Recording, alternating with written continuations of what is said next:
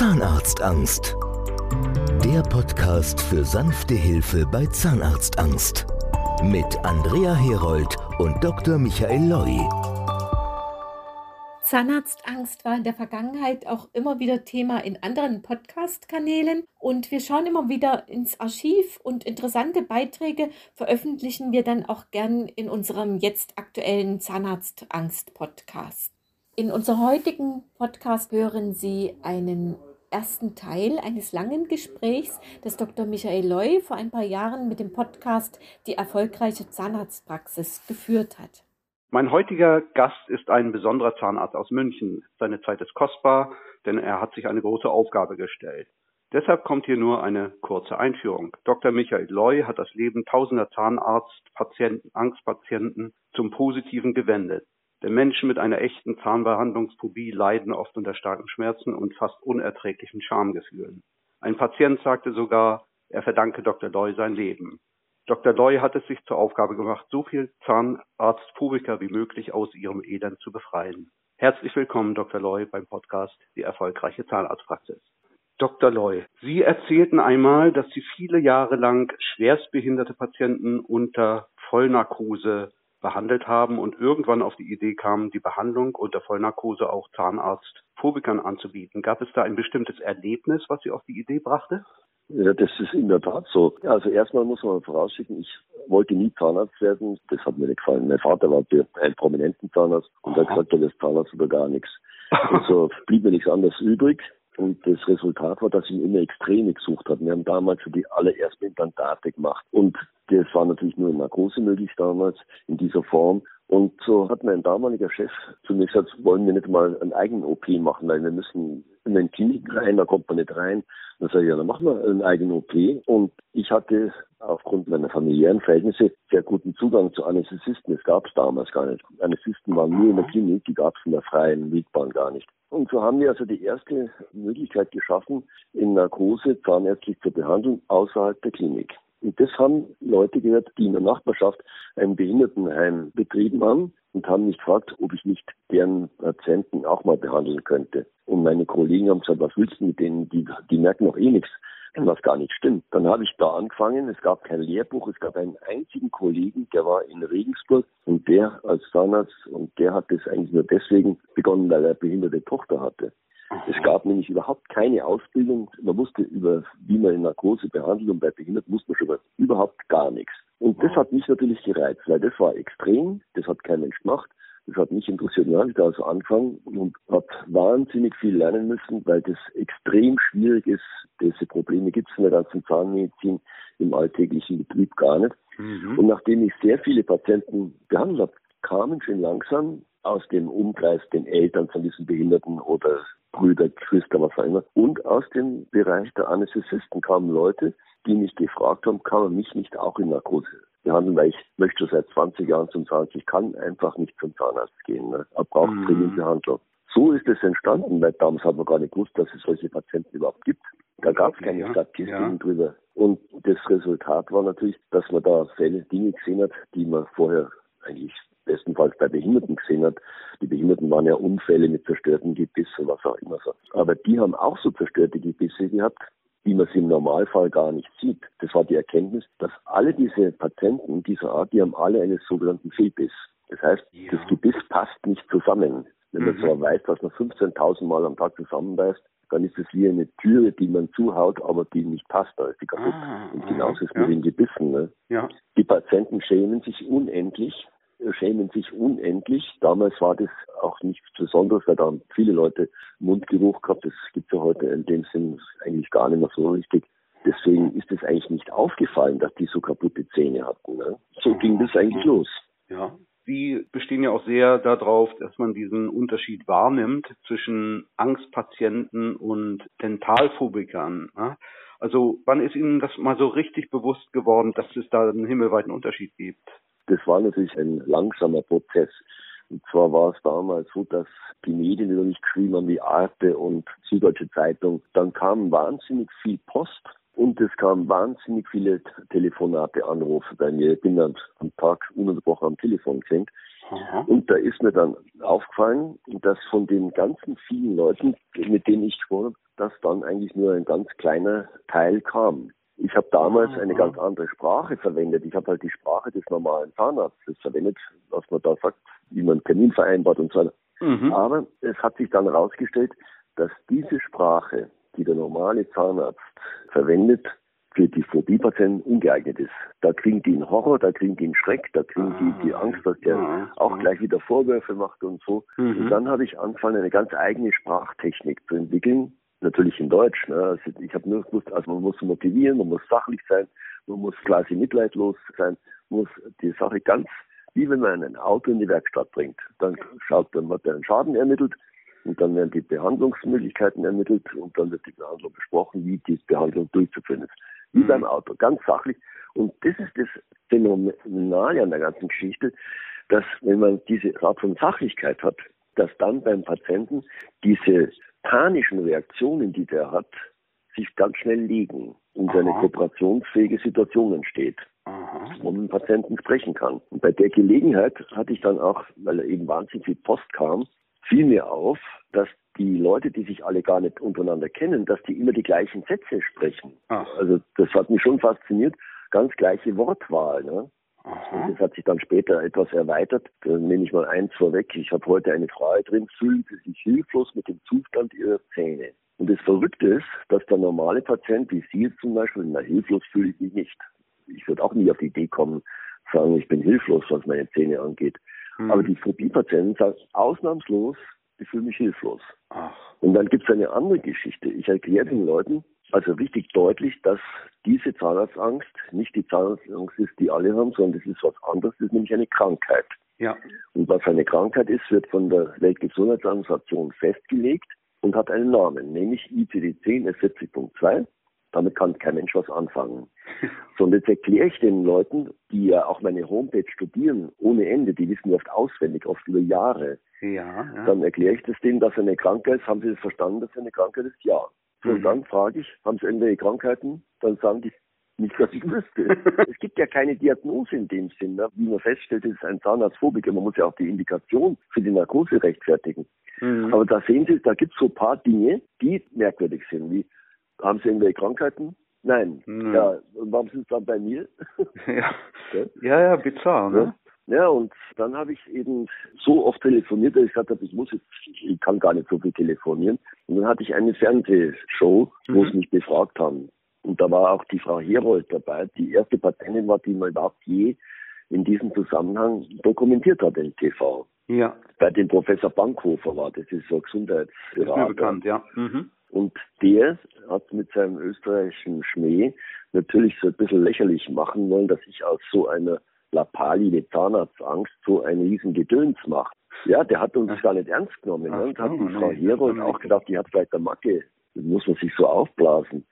Und bis die zu ihm gesagt hat, den Strick hätte ich mir geben können. Und ich sage Ihnen, das war verrückt. In dem Studio, in dem immer so gewisse Grundgeräusche sind, das war mit einem Schlag totenstill da sind die so erschrocken, den Strick hätte ich mir geben können, dass die gesagt haben, oh, das muss was anderes sein. Ne? Ich hatte ein extremes Beispiel in derselben Richtung. Ich hatte ein Ehepaar aus Dresden in Berlin. Die meisten schlafen schon drei Tage vorher nicht mehr, weil sie so fix und foxy sind. Ja. Diese Angst, was da passieren wird, wenn die zu den Leu gehen. Und die war mit ihrem Mann aus Dresden nach Berlin gekommen und dann mhm. sehr sauer. Das war so Pegida-Riese, so ein richtig aggressiver Kerl. Aha, ja, ja. Und wieso müssen wir von Dresden nach Berlin und bei dem schlechten Wetter und es gibt doch überall gute Zahnärzte, wieso müssen wir da ausgehen zu dem hier, der noch dazu so teuer ist? Dann kommt er mit dem Zeigefinger auf mich und wissen, was sie ist. Sie machen aus der Angst ein Geschäft. Und dann bin ich aufgestanden und bin richtig sauer geworden. Da sagen wir, du setzt ins Ecke hin und hältst den Mund aber sofort also es gab keine Rauferei. Und dann erzähle ich der Frau, die in einem verheerenden Zustand war, weil die meisten Patienten, die zu mir kommen, die schlafen drei Tage vorher nicht mehr. Mhm. Und dann weiß man ja bis dahin auch nicht, wer der Leu ist. Kurz und gut, und dann erzähle ich ihr, dass es erschreckend ist, wie viele an Selbstmord denken. Dann fängt die furchtbar weinen an und sagt, ja. das glaubst du, wie oft ich da schon dran gedacht habe. Und ich sehe den Mann in der Ecke, da war der wie vom Blitz getroffen. Da hat er das erste Mal verstanden, das ist offenbar was anderes und hat sich tatsächlich bei mir später entschuldigt. Ne? Ah. Erzählen Sie weiter. Und dann kamen zwei andere rein, die waren beide etwa 55. Bei mir dauert es immer genau eine Viertelstunde. Dann kam also einer rein, der seit 30 Jahren nicht mehr beim Zahnarzt war und der darunter gelitten hat, dass ihn seine Freunde alle für ein Feigling halten, weil es war deutlich sichtbar, der muss zum Zahnarzt das bringen. Der ging halt einfach nicht. Ne? Ja, ja. Dann hat der, um seinen Freunden seinen Mut zu beweisen, hat der angefangen mit Turmspringen auf 10 Meter. Dazu muss man wissen, dass er mit 20 das Turmspringen aufgegeben hat, weil er sich da nämlich die Wirbelsäule dabei gebrochen hat. Es ist zwar kein Schaden geblieben, mhm. aber ich fange doch mit 55 an, um meinen Mut zu beweisen, im Turmspringen. Dann kam der nächste und ich dachte, was ist denn heute los? Ist halt vor die Kamera, wollen mich da welche reinlegen? der war auch 55, auch 30 Jahre nicht beim Zahnarzt und kommt rein und sagt als allererstes, er sei nicht Schwimmer. Da sag ich, was hat das ja. mit mir zu tun? Sagt er, in seinem Zusammenhang ist es schon von großer Bedeutung, weil er hat auch, um seinen Freunden seinen Mut zu beweisen, hat der angefangen als Nichtschwimmer mit Klippenspringer 17 Meter. Das gibt's doch alles gar nicht, ne? Hm. Aber man sieht, in welch unendlichen Not die Leute sind. Ne? Und der vierte an dem Tag, der kam rein, hat den Mantel gar nicht erst ausgezogen, sondern gleich mit erhobenem Zeigefinger auf mich zu und sagt, jetzt hoffe ich aber sehr, Dr. Leute, dass Sie wirklich der Experte sind mit Zahnarztangst, als der Sie im Internet überall beschrieben sind. Mhm. Da sagt er aber, da muss irgendwas schiefgelaufen sein. Was war passiert? Also wenn Sie Zahnarztangst haben, was macht man heutzutage? Man schaut im Internet, wo ist ein Spezialist für Zahnarztangst? Genau. Mhm. Ja, da gibt es an jeder Ecke einen, alles sind Spezialisten für Zahnarztangst. Ja, man ja, sieht dann immer gleich die schönen Bilder, gepflegten Zahnarzt, gepflegte Assistenz, einen schönen Stuhl, auf dem dann der Patient sitzt und dann machen wir ein kleines Gespräch miteinander. Also alles höchst professionell dargestellt. Und welche Praxis sucht man sich dann aus? Eine Praxis, die besonders schön ist oder gut ist, was immer. Mhm. Und diese Patienten, wie sich nachher herausgestellt hat, die kamen alle aus derselben Praxis. Ja. Nämlich in Berlin gibt es eine tolle Praxis, Q64 heißt die. Und da sind die dann auch hingegangen und wussten, sie brauchen einen Spezialisten für Zahnarztangst, also schicken wir ihn zu dem Spezialisten für Zahnarztangst. Es ging alles völlig reibungslos durch, man kann nicht irgendwie einen Tadel anbringen und gleich zu dem Doktor. Und der Doktor sagt, Sie sind bestimmt der Herr sowieso, der so Angst vor dem Zahnarzt hat, prima gleich, nehmen Sie mal Platz. Und alle sind umgedreht und aus, auf der Stelle. Ich dachte mir, der hat, die haben doch nichts falsch gemacht eigentlich. Aber irgendwas muss sie ja bewegt haben und alle derselbe Grund gewesen sein, bis mir mein Hund einfiel. Und zwar, wenn ich mit dem Gassi gehe, dann finde ich vor mir ein paar Steine, die passend sind und dann hebe ich einen auf und schmeiße ihn, dann rennt er und freut sich. Mhm. Problem ist nur, dass bevor ich mich überhaupt zu dem Stein runterbücke, weiß der schon, welchen ich da im Sinn habe. und dann ist er schneller und dann habe ich mein Handgelenk in dem sein Maul. Das kann ich nicht brauchen. Das ist ein Algorithmus anscheinend. Ich habe mal ganz gut Tennis gespielt früher und wenn ich aber heute, wenn der Federer mir die Aufschläge hat, dann erwische ich wahrscheinlich stundenlang keinen einzigen. Während ein halbwegs guter Profi die durchaus erwischt. Und dahinter steckt wahrscheinlich ein Algorithmus. Ein Algorithmus, dass die an irgendwelchen Merkmalen sehen, der Aufschlag kommt dahin, kommt dahin, kommt dahin. So muss es beim Hund auch gehen. Und so geht es wahrscheinlich auch bei diesen Phobie-Patienten dass die bei dem Zahnarzt ahnen, der wird jetzt gleich wieder sagen, wieso kommen Sie jetzt erst, wie sieht das ah, aus, ja, und dann müssen wir erstmal ja, das ja. machen und dann mhm. das. Das merken die anscheinend ganz präzise und ganz schnell. Und dann gibt es eben zwei Gruppen. Die einen sind wehrlos und gehen danach nie mehr zum Zahnarzt, bleiben aber bei dem noch quasi zur Untersuchung und Beratung, aber gehen danach nie mehr. Und die andere Gruppe dreht um und geht. Das sind die, die zu mir dann gekommen sind. Ne? Die drehen um und gehen und das ist dann, da sehen Sie, die haben irgendwie einen Algorithmus, die Leute, die dann die Leute veranlasst, oh, das ist nicht das, was ich brauche. Ne? Und eine andere Geschichte, die dazu passt. Ich habe in Luxemburg eine Praxis, da ging mir so auf dem Parkplatz raus. Und da kam also ein Ehepaar, was auch ungewöhnlich ist, weil normalerweise weiß der, nicht einmal der Partner von dem Problem was. Ne? Oh. Bestenfalls direkt vor der Praxistüre.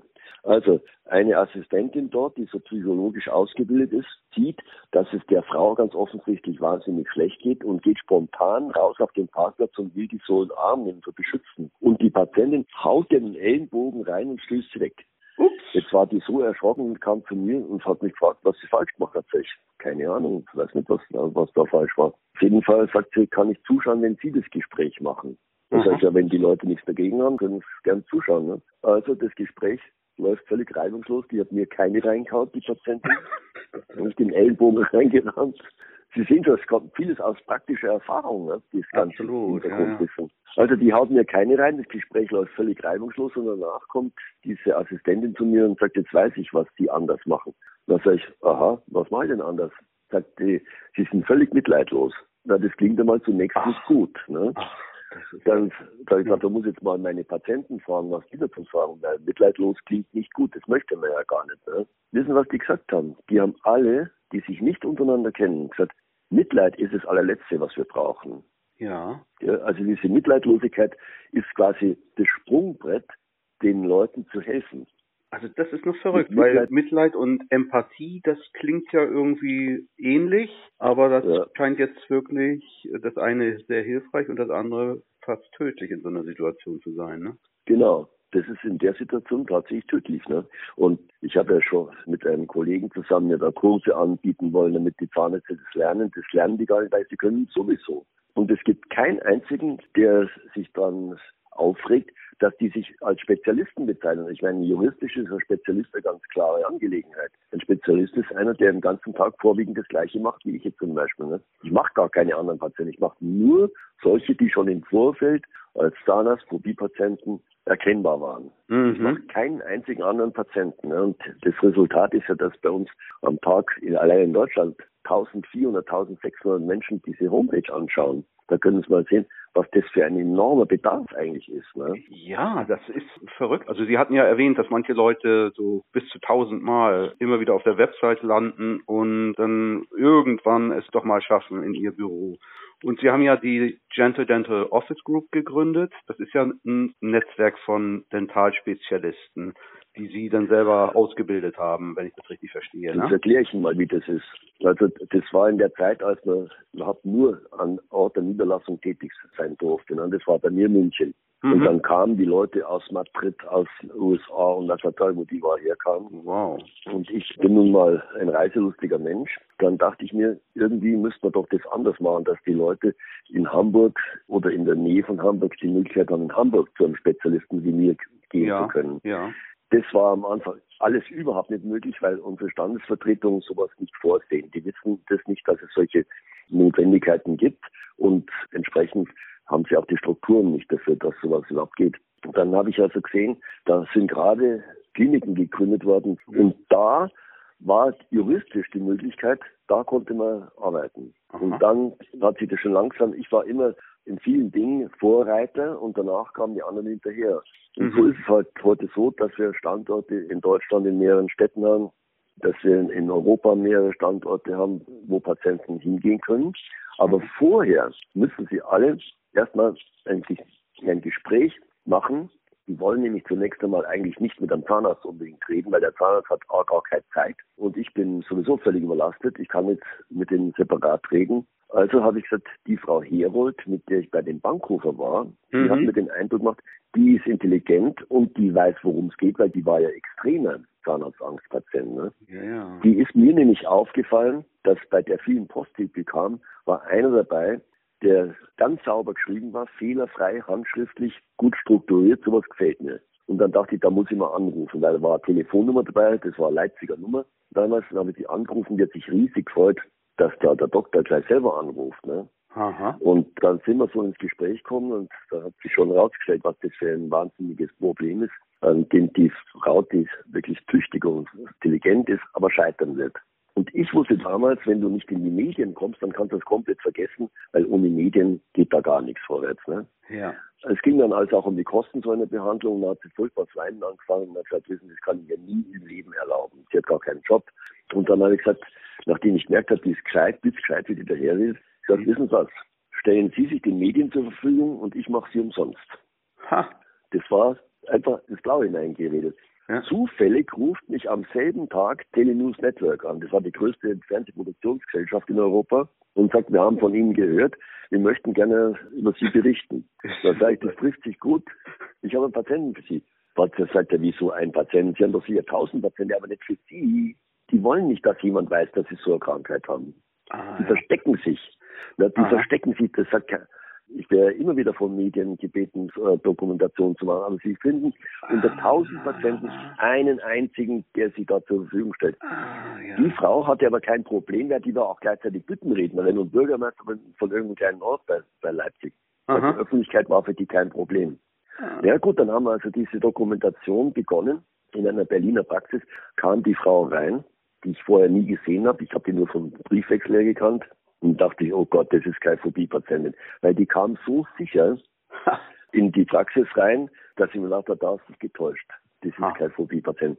So, das war aber ihre schiere Fassade, weil die natürlich berufsmäßig Büttenrednerin gewohnt war, Auftritte zu erledigen. Ne? Aber dann war die, hat die den Stuhl gesehen und da ist zusammen, ich dachte, die springt mir zum Fenster runter jetzt. Ne? Wow. Also dann war es plötzlich ganz gefährlich und da habe ich anscheinend ein Talent, wenn Leute in extremer emotionaler Belastung sind, dann wirke ich auf die anscheinend beruhigend, weiß aber gar nicht warum eigentlich. Also da muss man eine Begabung dazu haben, die ich anscheinend habe und die manche andere auch haben. Und äh, solche Leute arbeiten bei mir als Zahnärztin, die eben dann dazu führen, dass die Patienten ein Vertrauen entwickeln. Und es ist ja wirklich verrückt, die schlafen drei Tage vorher nicht mehr die Masse der Patienten. Die sind völlig kaputt ne? Ja. und haben dann eine panische Angst, was jetzt passieren wird, wie der 92-Jährige, der dachte, mhm. der stirbt mir. Und fünf Minuten später ist wie wenn nichts gewesen wäre.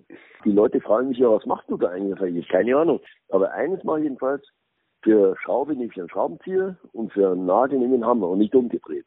Es muss irgendwas Naturwissenschaftliches dahinter stecken. Ne? Und das macht halt einer richtig und der andere nicht.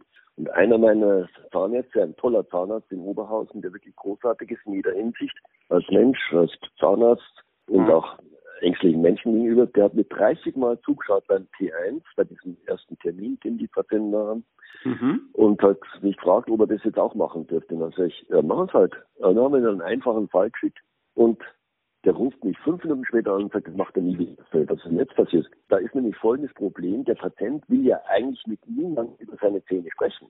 Ja. Und wenn der die Hoheit über die Gesprächsführung bekommt, dann ist aus. Dann kommt man nicht mehr zurück. Und genau das ist dem passiert. Ach.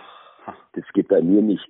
Hat der Kollege das denn doch noch gelernt nachher? Hat er? Nee, hat es nie mehr gemacht. Er macht viele Behandlungen für mich. Das ah. kann er super. Ah, okay. Aber er kann nicht mit den Leuten reden. Ja, das. Dabei ist es ein wahnsinnig netter Mensch, gell? Das ist ja auch richtig unheimlich. Also eben, ich habe mich eben auch gefragt, ob Sie dieses Netzwerk noch erweitern wollen, ob Sie da noch nach anderen Kollegen suchen. Ja, ja. Sie müssen ja was ganz Bestimmtes dann mitbringen, ne? Die müssen was ganz Bestimmtes mitbringen, was ich aber auch Ihnen nicht beschreiben kann, was das eigentlich ist. Es mhm. stellt sich eigentlich erst raus, weil ich lade die Leute dann ein, mit mir an so einem Gespräch teilzunehmen. Ne? Ja. Und dann merke ich schon, aha, die stellen die richtigen Fragen, die werden nicht nervös. Und da habe ich mittlerweile drei Frauen. Ich habe keinen einzigen Zahnarzt. Ich habe drei Frauen, die das können. Zahnärztinnen, ne? Da staunt man, ne? Da staunt man, ne? Also die machen das super. Und dann habe ich gesagt, ich meine, ich bin der Boss und der Boss ist immer der Größte. Ich habe gesagt, ich möchte auch benotet werden, wenn ich meine Mitarbeiter benote.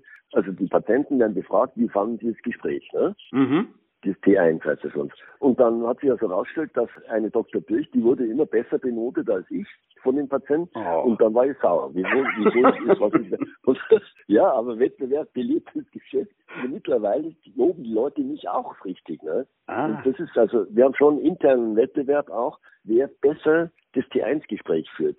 Hm. Weil die Patienten haben immer noch angerufen, wie war der Leu, wie war die Birch, wie war die Korte, wie war die Dr. Gassner und so. Und dann sagen die natürlich, die können ja auch sagen, der Leute ist ein riesen Arschloch oder so. Ne? naja. also das ist alles sehr offen. Also Sie erwähnten ja auch, dass es in Deutschland so maximal zehn Spezialisten für Zahnarztphobie gibt und eben, also das kommt ja jetzt, also ist es vor fünf. allen Dingen diese Art also der Gesprächsführung? Fünf, sagen Sie, ja? Okay. Ja. Gerade reduziert. Und da ist es auch so, dass die, die ich kenne, das sind alles Leute, die eigentlich ein anderes Fachgebiet bevorzugen das sind Leute, die eigentlich die Psychologie im Vordergrund stellen. Ne? Die sind auch meistens psychologisch ausgebildet, was Aha. ich ja überhaupt nicht bin, ich bin der Zahnarzt. Ne? Ja. Und will auch gar nichts anderes sein. Also das sind Leute, die psychologische Parallelausbildung haben und das sind im Vordergrund stellen und die auch teilweise anscheinend mit der psychologischen Beratung der Phobie-Patienten sehr gut verdienen. Mhm. Ich frage mich nur, wie soll denn ein Psychologe eigentlich, wie soll der einen Zahn ziehen? Das hm, wird schwierig. Und da muss auch eine Frage, eine Frage sein, wünschen Sie einen Psychologen? Das müssen wir fragen.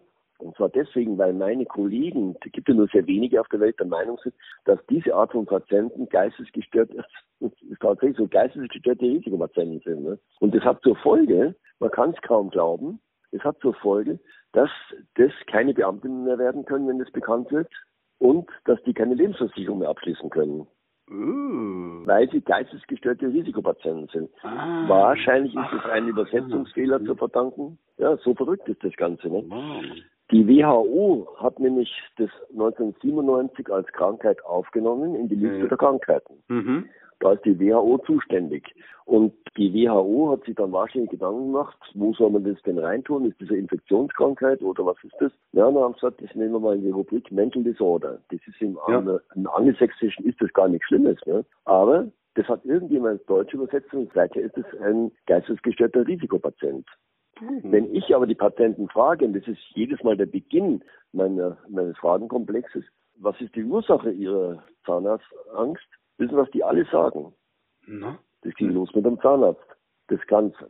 Und zwar ist es jetzt so, das muss gar nicht was unglaublich Schlimmes sein. Das kann auch was ganz Banales sein. Eine Patientin, die Sie auch im Internet sehen, die war beim Schulzahnarzt in der DDR und, und die hatte halt ein Pünktchen auf dem Zahn. Der hat das wahrscheinlich gar nicht böse gemeint. Der hat mir den Mädeln aus der Klasse gezeigt, schauen was die Dings da für ein nettes Pünktchen auf dem Zahn hat. Ne? Und von da an hat die nie mehr aufgemacht.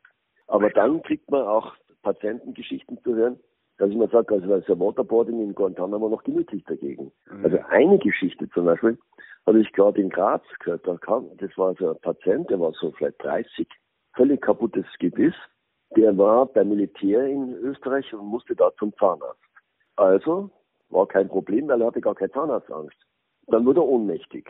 Na, dann haben die gewartet, bis er wieder fit ist, dann haben sie weitergemacht. Dann wurde er wieder ohnmächtig und so ging das fünfmal und jetzt ist er Phobie-Patient.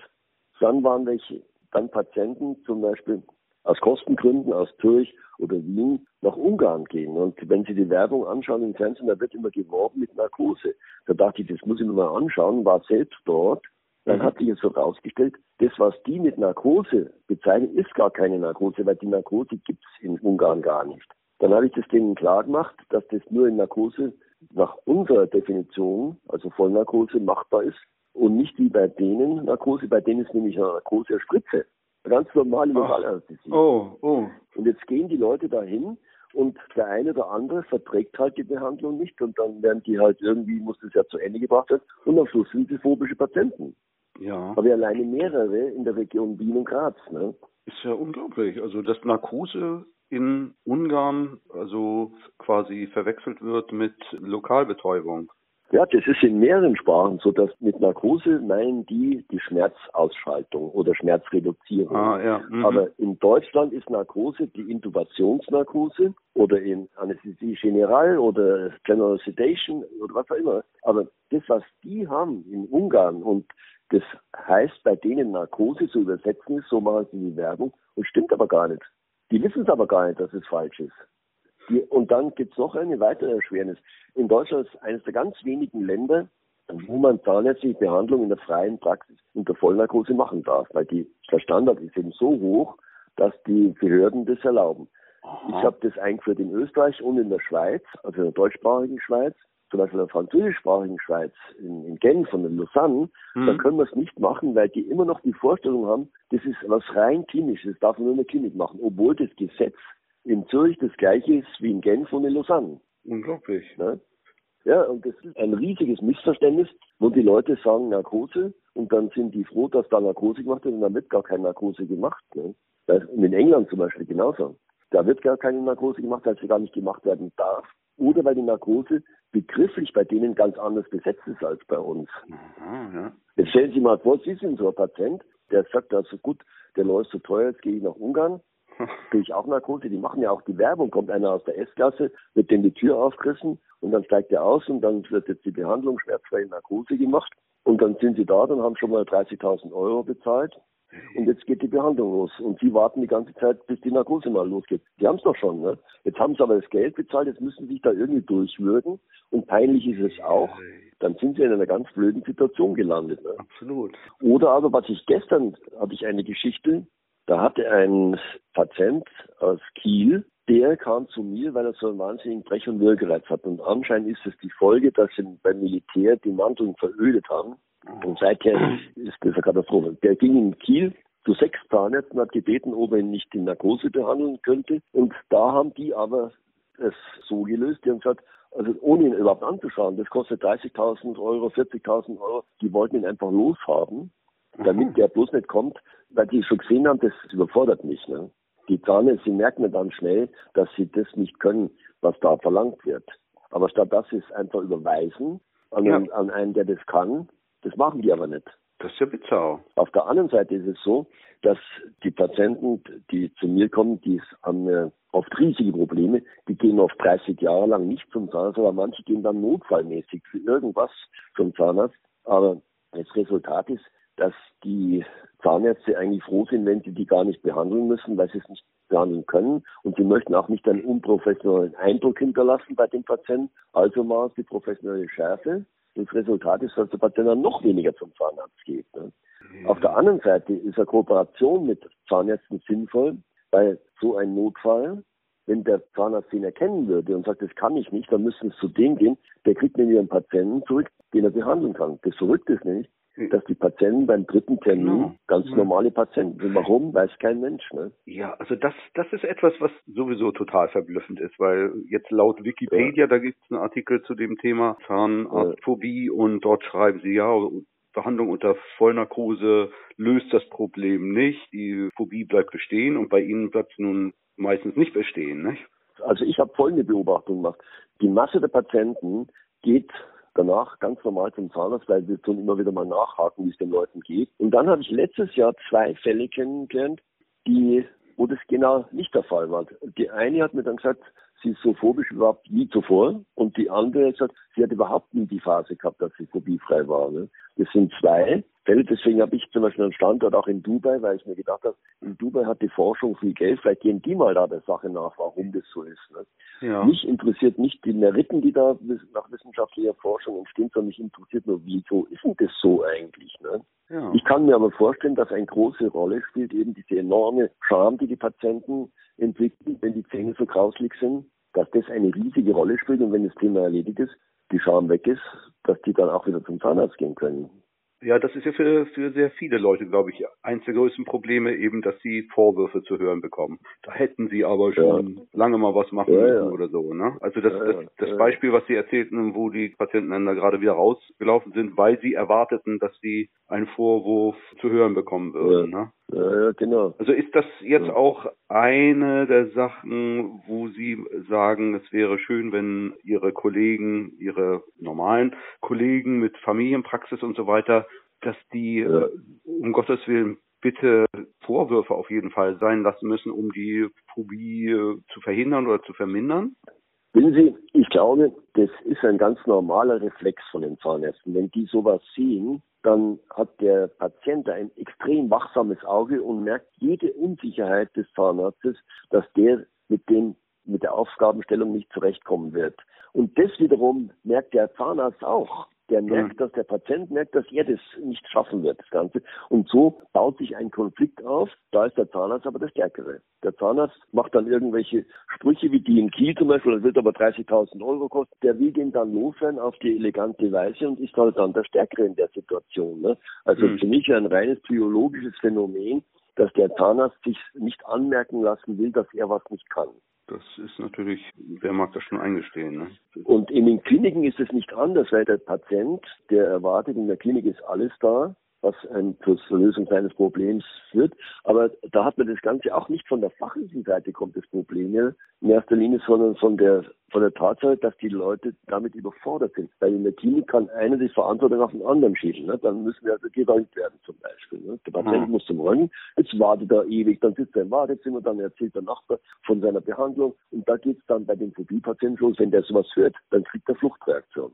Ja, das glaube ich, ja. Deswegen ist es bei mir so ganz strikt, also über jede Ausnahme ärgere ich mich maßlos. Wenn der Patient um zehn Termin hat, dann gehe ich schon an der Tür und weiß, das ist der sowieso die kennen mich auch meistens. Das ist so wirklich verrückt. Wenn ich auf der Straße noch reingehe in die Praxis, dann sehe ich schon an der Mimik von jemandem, das muss mein Patient sein. Und dann gehe ich ah. drauf los und dann kennen die mich natürlich aus dem TV oder von der Homepage ah. und dann kommt schon ein Gespräch in Gang. Ne? Und dann mache ich eben grundsätzlich alles anders, als die erwarten, weil die haben sich jetzt schon seit Wochen darauf vorbereitet und wissen, ihrer Meinung nach, was jetzt kommen wird. Das wird kommen und das wird kommen, das. Und die wissen auch, was ihre Reaktion ist, nämlich immer eine schlechte Reaktion. Und ich hake das in der Weise ab, dass immer was die sich vorgestellt haben, was jetzt passieren wird, jetzt kommt meinetwegen eine Sonde, kommt da gar nicht. Oder jetzt kommt eine Vorhaltung, kommt nicht. Jetzt kommt irgendeine eine Wartezeit, kommt nicht. Und so beruhigen die sich so schnell, weil immer das, was sie in ihrem Programm hatten, was alles passieren wird, kommt alles nicht. des Teils quasi Deprogrammierung und dabei entsteht dann das nötige Vertrauen, um überhaupt den Zugang zu bekommen. In der Klinik wird der Patient von der Abteilung in die Abteilung geschickt und da hört er von dem und hört die Turbinen und, und hört die Patienten mhm. reden und hört alles, was der mit brauchen kann. Ja. Das muss von der ersten Sekunde sofort losgehen und zwar sofort in einer Gesprächsführungstechnik, die ich damals entwickelt habe, aus der der Patient nur eines ableiten kann, ich werde hier ruhiger. Haben Sie da irgendwie einen Lehrer gehabt, der Ihnen da ein bisschen Input gegeben hat für Nee, ja, das hat einfach, ich habe einfach, anscheinend habe ich da Begabung, ich weiß gar nicht warum eigentlich. Ne? Ich habe mal in Köln eine riesige Zahnarztpraxis im dritten Stock und da haben die alle mich belächelt immer, was machen Sie da für Geschäfte? Das können wir doch ganz genauso, das ist alles übertrieben, was Sie da machen. Und dann die enormen Kosten bei Reise und bei Homepage, das machen wir genauso. Ne? Die, bei uns kommen auch Patienten, die sagen zu meiner Große, was passiert? Ich wusste schon, da kommt eine ganz schwierige Patientin. Und die haben der gesagt, der läuft noch in der Lufthansa, weil die, in der Luft, weil die Lufthansa verspätet sich. Da hat die, ist die durchgedreht. Dann ist die durchgedreht und in Panik geraten und wollte nur noch raus aus der Praxis, hat aber in der Panik den Ausgang gar nicht gefunden. Und die ganzen Ärzte, die da drin tätig sind, die alle so super schlau waren, die sind noch nervöser als die Patienten gewesen, weil die nicht wussten, was mache ich jetzt mit dir eigentlich. Naja, klar. Und dann der eine hat dann nach Baldrian Tropfen gesucht und das, also eine heillose Hilfe. Und als ich reinkam, sehe ich, da will jemand dritten Stock über den Balkon runterspringen. Ich wusste gar nicht, wer das ist überhaupt. Ich wusste nur, hier läuft irgendwas komplett falsch. Ich war ein aufgeregter Hühnerhaufen und ich bin da rausgegangen. Ich kann Ihnen gar nicht sagen, was ich da eigentlich gesagt habe damals. Ich bin auf jeden Fall dahin zu der Frau, die da am Geländer runter wollte und habe irgendwas gesagt und bin mit der wieder reingegangen. Und dann hat sie die ganze Aufregung rundherum plötzlich wieder gelegt. Ich kann Ihnen nicht sagen, was ich gemacht habe. Aber irgendwie, das, deswegen, da kam ich eben auf die Schraube und den, und den Nagel. Ne? Ich nehme halt für die Schraube einen Schraubenzieher und für den Nagel einen Hammer und nicht umgedreht. Also es muss irgendwie was zu tun haben. Das ist genauso, ich werde nie vergessen, Sammy Davis auf der Bühne in einem furchtbaren Konzertsaal in München, grauenhaft scheußlich, und der geht da vorne mit seiner Zigarette auf und ab und auf und ab und die Leute waren bis in die letzte Ecke hinein fasziniert. Es muss irgendwelche Mechanismen geben, dass eben da so eine Emotion übertragen wird in der Richtung, in der man es haben will. Unglaublich. Deswegen wäre ja Forschung sinnvoll, ne? Absolut. Sie sind dann so ein richtiger Patientenflüsterer, so wie Cesar Milan der Hundeflüsterer ist. Ne? Äh, ja, ja, das äh, war ja gerade dieser, wie hieß der, Amoroso, was gehört dann im Fernsehen auch so eine, der wird als beleidigten äh, Pferdeflüsterer bezeichnet wird. Amoroso, haben Sie das gehört zufällig, die Sendung? Das war beim Lanz, war der. Und äh, zwar nee. ist das mal ein Sportreiter, der schwer verunglückt ist auf der Vespa und hm. irgendwo vom Brustdarm gelähmt ist, furchtbare Lebensgeschichte hat und dann hat der gemerkt, dass er das mit den Pferden kann. Ne? Der, der war ja Sportreiter, war große Karriere vor sich gehabt und dann hat der gemerkt, dass er Pferde, die katastrophal aggressiv sind und das seit vielen Jahren, die kriegt er plötzlich hin. Ne? Der tut ja auch nicht zaubern, aber es ist auch Schraube und Nagel. Ne? Ja, ja, es ist unheimlich erstaunlich, welche zusätzlichen Kanäle dann noch irgendwie Scheiße, ja. Ja, ja, also eben, sehr erstaunlich. Ja, weil Sie Kanäle sagen, das ist wirklich das richtige Wort. Ich habe eine Zeit lang auch mich sehr intensiv mit Kieferorthopädie befasst. Da gab es also einen Professor Frenkel in Zwickau, in der damaligen DDR, und der hat aufgrund des Materialsmangels, den die hatten, da hat der sich da neue Methoden einfallen lassen. Und eine der Methoden hat dann im Ergebnis gehabt, dass ein schwer behindertes Kind in der Klinik, in der Zahnklinik in Innsbruck, das so schlecht gesprochen, dass nicht einmal die Mutter das Kind verstanden hat. Das heißt was. Ne? Ja. Und dann haben die dem so eine Apparatur eingebaut, die dieser Frenkel erfunden hat, wo von der Wangenseite her ein Draht auf bestimmtes Areal drückt hat der dann den Edi Finger so nachgemacht, dass keiner wusste, ist es der Edi Finger oder nicht. So viel zum Kanal. Also es gibt irgendwie Zugänge, wo man etwas erzeugen kann, was auf anderen Kanälen nicht möglich ist. Sehr erstaunlich. Alle Infos auf www.zahnarztangst.de oder in den Show Notes des Podcasts. Nehmen Sie jetzt Kontakt auf und bekommen damit die Chance auf ein beschwerdefreies Leben.